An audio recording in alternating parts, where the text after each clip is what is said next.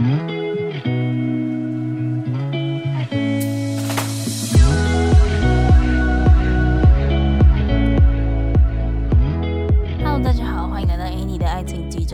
是 Annie，你的爱情诊疗师。在这里，我们会解答大家在感情上遇到的疑难杂症，也会邀请听众朋友来节目上分享亲身经历的感情故事。喜欢我们的话，欢迎到 Apple Podcast、Spotify 给我们五星评价，也可以加入我们的 Line 社群，一起来聊聊感情大小事。今天这一集呢，想要来跟大家讨论，就是踏出舒适圈的这个问题。对，我现在就是都要把就是主题直接讲在开头，因为我发现我之前都闲聊太多。虽然其实我就算这样子讲，我有的时候还是会闲聊太多，然后忽略了就是我应该要先把主题放在前面。不然如果大家觉得说，哎，你都在闲聊，那我觉得这一集我没有兴趣，我就不听了，怎么办？还其实大家喜欢听我闲聊，拜托告诉我你喜欢，强制你喜欢，没有了，开玩笑，对。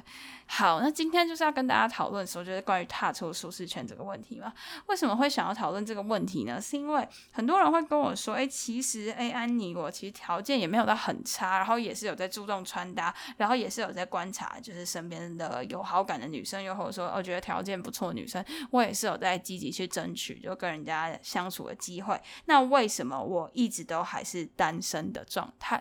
那其实这个问题，我可能曾经在以前的某几集有讨论过，但其实现在我有一点点不一样的想法，因为以前都会觉得说，哎，你是要去调整自己啊，让让自己加分啊，让自己呃有更有自信啊，或是有一些专业能力，有一些专长，有些兴趣，让你自己看起来发着光。那这样子一来，别人看你也会是有光的，别人跟你之间也比较能够就是好好的，就是注意到你，然后也比较有机会跟你有进一步的关系。可其实后来就是我之前四月多的时候开的那个线上课程，就发现说，哎，其实好像有的时候，因为我们的生活圈、舒适圈都一成不变，所以其实有一点点难去。激发出新的火花。我可以给大家一个情境吼，就是比如说像我们在呃，就说班上或者是工作场合好了，一开始你新踏进到这个新的环境的时候，你会开始去观察，就是你的周遭的人啊，尤其是可能你喜欢的异性啊、同性都好，然后就会开始观察，就是你可能比较有机会认识，或是比较有机会想要深入攀谈的对象，然后呢，你就去靠近他们嘛，然后呢。一开始你会觉得说，哎，对，我就是有在认识新的人的感觉。可久而久之，大家感情慢慢建立起来了之后呢，我们其实就。发现说，哎，其实大家好像就变成是一个工作关系，或者是一个哦朋友、同学关系，或者是甚至感情好一点，可能是一个哥们的关系。然后我们之间的关系好像就被定格在这样子的关系里面了，很难再去升华到就是呃暧昧，甚至更不用说是情侣。甚至我觉得，其实到就是那种每天稳定聊天要聊是暧昧内容，其实都蛮难的，就会常常就是围绕在生活，甚至是工作，或者是说哦课业之间的。有一些话题就很难进到就是更深入的地方，这样我觉得其实呃我在开了那一堂课之后，就发现对，其实大家普遍有这样子的症状。然后那时候我就记得说，我就在课程里面问了大家一个问题，说：诶，你们觉得单身，或者是说你没有什么聊天的对象，你没有什么就暧昧对象，是因为你的生活圈都一成不变吗？然后我就发现有很多人都觉得是 yes，然后我就开始去回想说，对，好像其实真的是有这样子的问题，因为其实你就是习惯了跟身边的人的那样的相处模式，然后呢就没有办法激发出新的火花，这样。然后后来我也有去就是实际的去询问一些可能呃就是在职场上待一段时间，但他还是单身，又或者是说就是他其实自身条件还不错，然后一直以来也不缺乏有人去就是跟他互动。可他到现在都还是单身的一些人，然后他们就跟我说：“对啊，我虽然说有喜欢我的同事，有觉得对我的同事同学有好感，可是我们之间的关系就是呃已经定下来了，没有办法再去做改变。就怎么讲，有点像是说呃你温水煮青蛙吗？我有点难形容要怎么样去讲这样子的状态，就是有点像说你维持了这样子的呃很长一段时间，你就很难去翻转。反而是如果你今天是接触一个全新的环境，那你好像比较容易就是。”呃，一触即发，然后升华到下一个境界，这样就是有点像是新鲜感带来的刺激感吧，然后就会比较容易造成有新的火花出现，这样子。对，那其实我们今天就比较不去探讨说关于你怎么样把呃，就是好哥们去进化到就是呃暧昧的关系，或者是说好同事、好朋友进化到暧昧的关系。我们比较去探讨说，哎，其实我真的就是觉得我跟这些人就是没可能啊，他们都是我的好兄弟、好同事。那这个时候呢，我们应该要怎么样去转换新的生活圈，又或者是说踏出舒适圈去交新的朋友呢？好，那第一个呢，我觉得。去参加一些就是你有兴趣的一些组织，其实还不错。因为比如说，就像在学生的时候，我们可能会说是社团，可是出了社会之后，发现这些资源其实有时候都要钱。你去参加读书会啊，或者是你去呃去健身房，或者是去上什么瑜伽课。对，我最近很想要去上瑜伽课。那如果大家有就是推荐的空中瑜伽班，可以推荐给我，这样我有点想上去上瑜伽课。因为其实哦，我可以跟大家分享啦，就到时候如果有人提醒我，我可以去传在社群，就是我的。呃，脊椎的 X 光图，我可以跟大家分享。就是其实我的脊椎是因为就是基因的关系，然后我的脊椎是旋转的。就是有一些人是脊椎侧弯嘛，那侧弯可能会说，哎，什么呃，你三十度啊，四十度，你可能就小时候可以动刀去处理这一块。但是其实我的脊椎是就是旋转的，然后我。呃，旋转的这个度数可能就比较难测量，因为就我等于不是一个平面的鞋，我是就是整只有旋转，然后那个长得很幽默。如果大家有兴趣，就是你到时候再提醒我，我再传给你们看。这样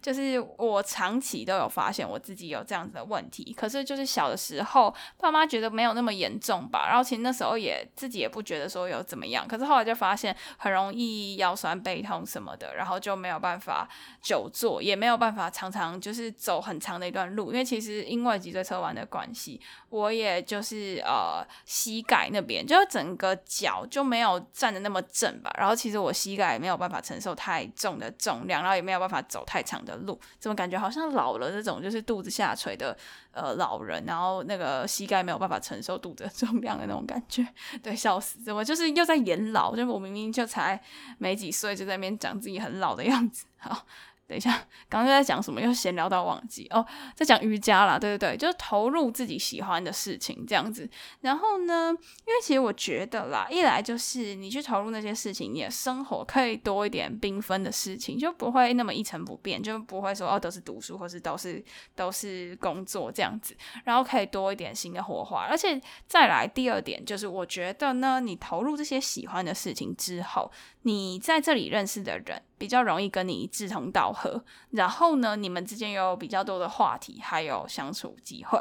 然后第三个就是，我觉得人在做自己喜欢的事情、自己专长的事情的时候，比较容易就是散发出那个光芒的感觉，因为这些事情是你专长的嘛，然后你又在乎的，然后你又想要把它做好的一些事情，所以你在做这些事情的时候，想必你一定就是会发着光，然后你做这些事情也是愉快的。而其实我觉得这就有点，第四点就是这就。就有点边交友，然后边做自己喜欢的事情的那种感觉，就是一举两得啦。就你又可以投入在自己喜欢的事情上，寻求自己生活的重心，你又可以同时交朋友，这样。所以其实我觉得我最推荐的就是这一个，因为其实，嗯，我现在也是到了一个，就是我也是历经，就是从学生到出社会，我也是有感受到那种，就是学生时代啊，可能大家比较有办法去做自己喜欢的事情，然后找到社团朋友什么一起去努力。可是出了社会之后，其实蛮无奈，就其实有的时候心里面有很多该说是抱负嘛，我们就说它是梦想好了，有很多想要去完成的梦想，可是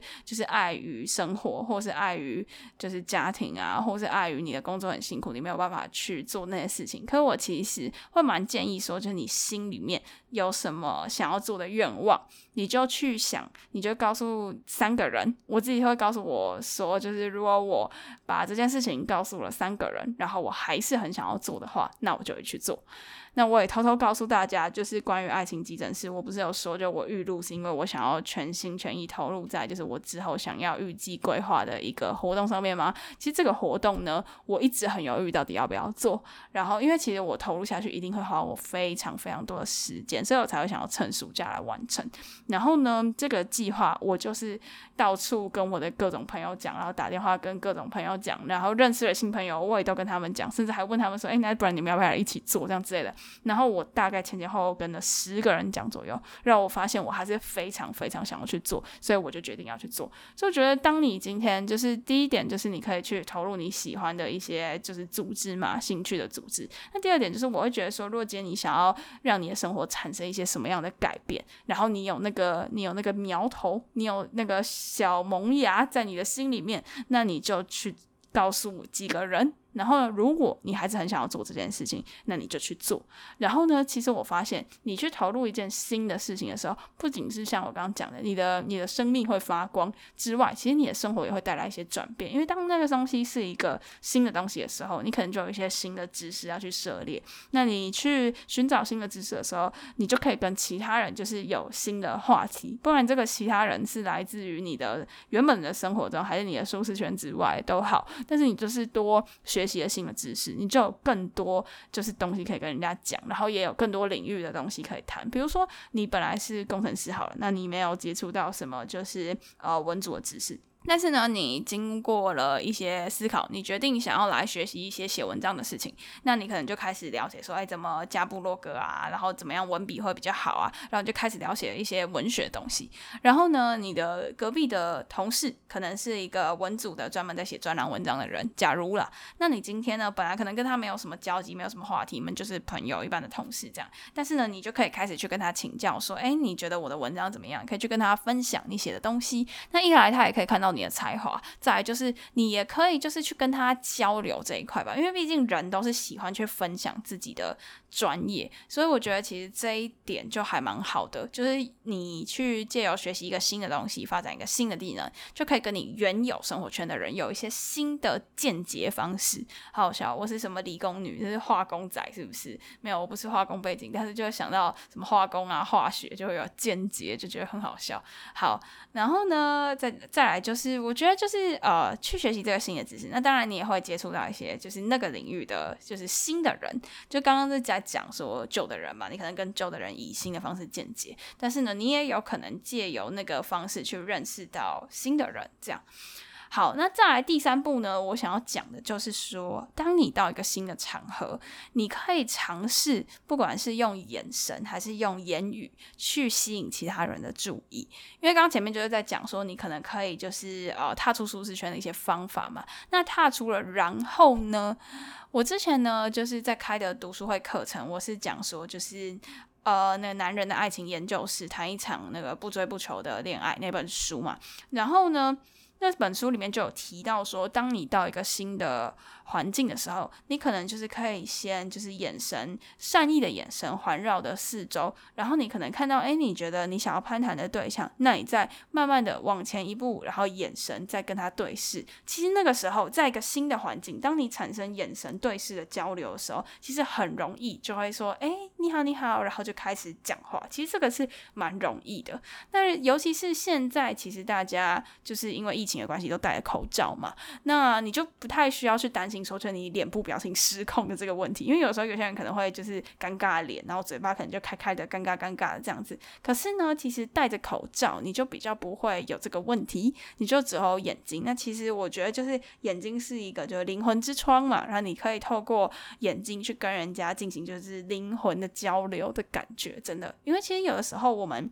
虽然说遮住了嘴巴，口罩遮住了嘴巴，可是其实就是呃眼睛稍微动一下，然后头点一下，眉毛动一下，然后眼睛笑一下。我不知道大家有没有发现，就是你笑的时候，其实眼睛也会跟着笑，那个其实就会给人一种很温暖的感觉。在疫情之下呢，其实有时候我拍照啊，嘴巴不见得有微笑，我是直接眯眼睛，然后让眼睛笑的那种感觉，因为这样拍照会比较好看，就是至少有在笑的感觉，不然真的是就是笑在口罩底下，真的是皮笑肉不笑诶、对啊，好，刚刚在讲什么？又讲到微笑，对对对，就是在讲说眼神的交流嘛。如果你觉得这种眼神的交流你比较不好意思，你比较不敢跟人家去做这种互动的话，那其实我觉得你可以自然而然的去产生一些对话。像我自己到一个新的环境，那我如果找不到就是我可以跟人家就是聊天的话题，没有办法顺利的攀谈的话，我可能就会找一些就是一定要发生的事情，比如说呃，可能要填问卷，要填个人资料，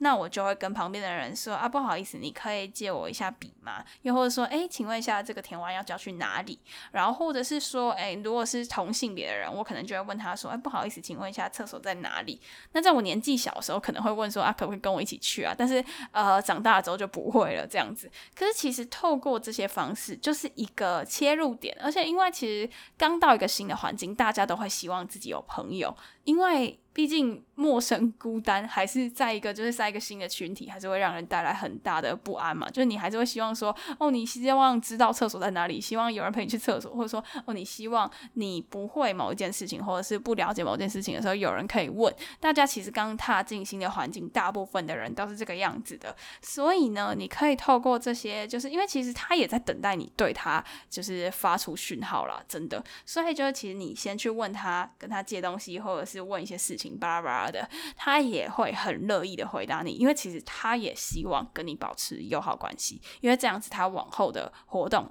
还有流程，他才会进行的比较顺利。不然他有问题的时候，他要问谁？他又要鼓起勇气会问其他人。那现在有一个人直接出现在他面前，先请教他事情，然后他回答你之后，你们就可以建立友好关系。那有何不可？那这样是一个很好的机会啊！那所以双方通常就会在这个时间保持一个很好，建立一个很好的桥梁，很好的关系，这样子。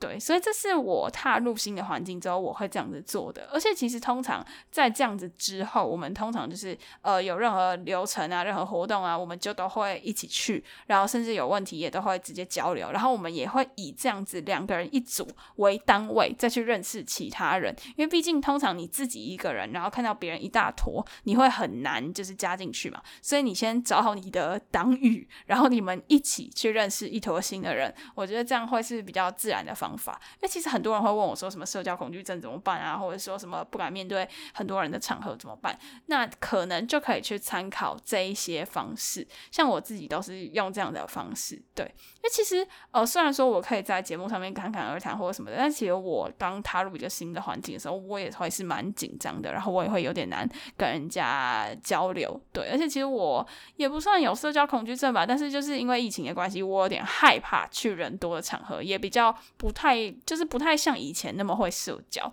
所以这些方式其实是帮我就是能够快速建立起就是我在这个这个新环境里面的就是关系这样子。对，而且其实我刚刚讲这些方式都是很自然而然发生的，不管是问去厕所，还是呃借个笔，或是问说东西交去哪里，这些都是很自然而然会产生的对话，就是在一个新的活动、新的场合，很容易会产生这样子的对话，所以你就不会觉得说我好像是在搭讪人家，然后搞得很别扭这样子。对，所以其实我会建议说，大家可以用类似这样子的方式来去在新的环境里面认识人。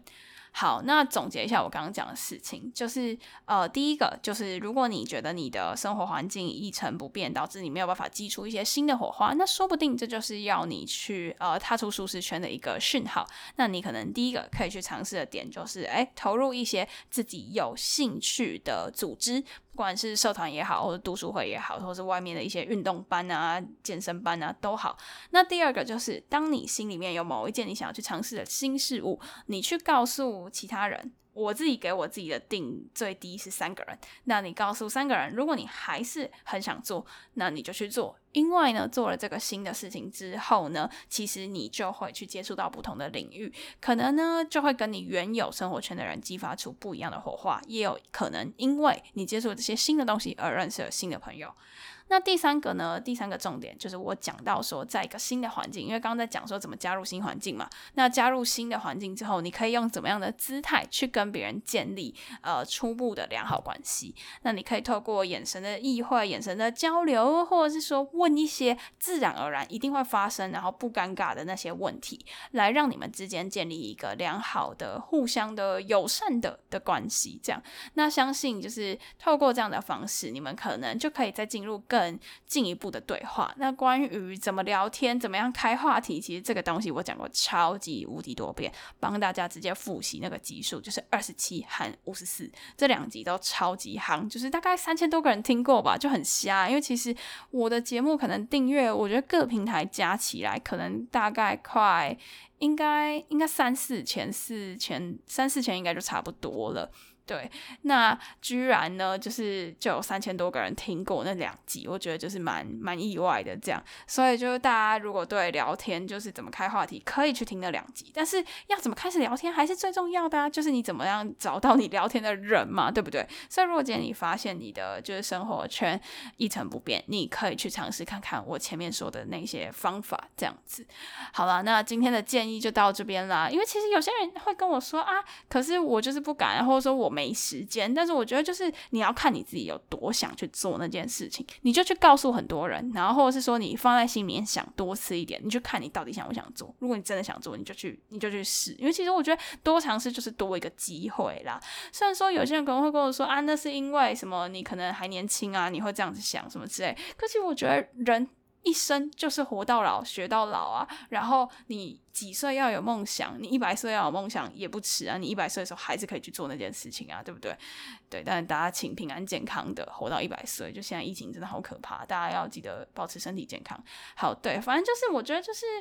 你有想做的事情，真的就可以去尝试去做，但当然还是不要去影响到你原本的生活太多啊。当然，我们就不能本末倒置，该上班该上课还是应该要做。但我相信你们都知道要怎么样去拿捏这些生活的比重，这也比较不是我们今天要讨论的范围。但我觉得就是给生活带来一些新鲜感，给生活带来一些就是新的气息，然后呢，新的人其实都是有助于我们去社交、去认识新的人。那当然也有机会带来，就是他可能会。会成为你的暧昧对象，甚至也会成为你之后的伴侣，也都是非常有可能的。而且，就是我觉得从这种兴趣导向出发，其实更能容易就是接触到和你志同道合的人。那大家就试试看啦。以上一些小建议分享给大家。好，那今天的分享就到此结束啦。喜欢的话，别忘了追踪我们的 IG Annie，你的爱情诊疗师，也可以点主页的链接更了解我们哦。最后啊，如果你还在为情所苦，快加入我们的 LINE 匿名社群，写下你的问题，挂号 Annie 爱情急诊室，让我们治愈你的心。那刚讲到的链接，我都会放在下方的资讯栏，还有我们的 IG 主页。喜欢的话，欢迎到 Apple Podcast、Spotify 给我们五星评价，也可以小额资助我们继续创作。那感谢大家的支持，我们就。下集见啦，拜拜！好笑，我就是讲太多话，结果就是我一口气就是全讲完，没有再换气，所以我就嘴巴里面塞了一堆口水。然后呢，刚刚 Apple Podcast 就没有念好，但是我也不想重讲，随便就这样。对，好笑，我要去喉咙要去休息了。我这两三天连续录了十二、十三集左右，真的是喉咙快要累死了，讲话都要闭嘴了，这样子。对，我真的要去休息了。好，那大家我们就下集见，拜拜。